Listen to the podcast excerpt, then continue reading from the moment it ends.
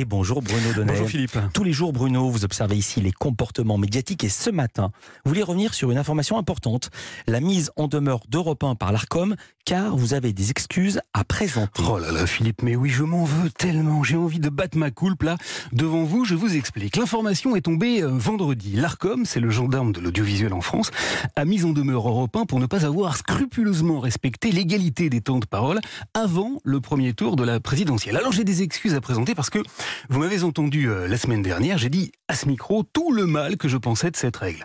J'ai rappelé que le respect à ce point scrupuleux de l'équité de la parole politique était une spécificité euh, française, ça n'existe nulle part ailleurs dans le monde dans des termes aussi rigides. J'ai expliqué que ça ne concernait que les radios et les télévisions, pas Internet, et je vous ai dit, Philippe, que si l'ARCOM contraignait les médias audiovisuels à tout compter à la seconde presse, c'est au motif que c'est elle qui attribue des fréquences publiques, et je vous ai fait remarquer que les journaux, qui perçoivent pourtant des aides financières importantes, hein, et tout aussi publiques, sont, pour leur part, totalement libres d'accorder dans leur colonne la place qu'ils veulent à tel ou tel candidat. Enfin, je vous ai fait observer combien cette règle pouvait s'avérer euh, pernicieuse, car si sur Europe 1, par exemple, un candidat à l'élection présidentielle, Philippe Poutou, a refusé toutes les invitations qui l'ont été euh, lancées, il n'a pas voulu venir, hein, ni lui, ni ses soutiens, et bah, du coup, si Europe 1 avait voulu respecter à la lettre l'égalité de traitement, elle n'aurait dû interviewer finalement personne, aucun des 11 candidats en, personne, en période d'élection.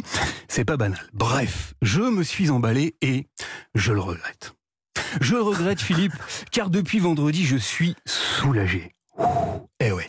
Vous le savez comme moi, hein, ça fait des semaines qu'ici à Europe 1, dans les studios, dans les couloirs, on sent bien que la radio a pris parti, qu'elle penche politiquement, et du reste, Dimitri euh, Pavlenko a parfaitement résumé l'ambiance hein, qui règne dans nos murs. Les sentiments qui dominants sont l'inquiétude, l'incertitude et la fatigue. Ah oui, Philippe, maintenant que l'ARCOM a posé des chiffres sur la réalité, on peut enfin dire la vérité à ceux qui nous écoutent. Europe 1 roule très ouvertement pour...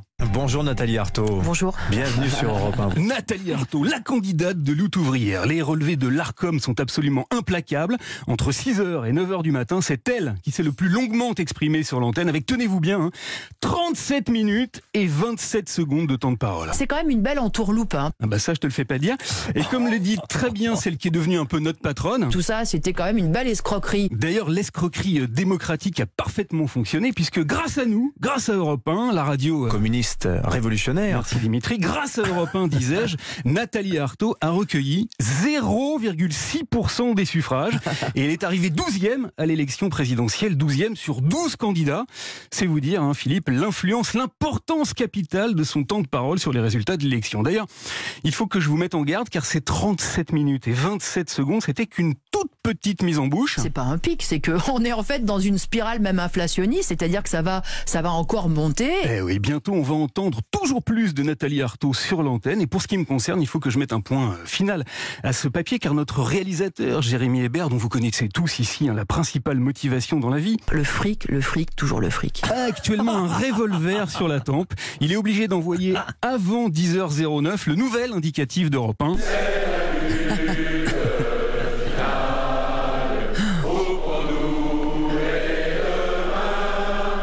Europe 1, la radio bolchevique, enfin démasquée par les chronométreurs officiels de l'ARCOM. Il était temps. Merci Bruno Donnet, à demain.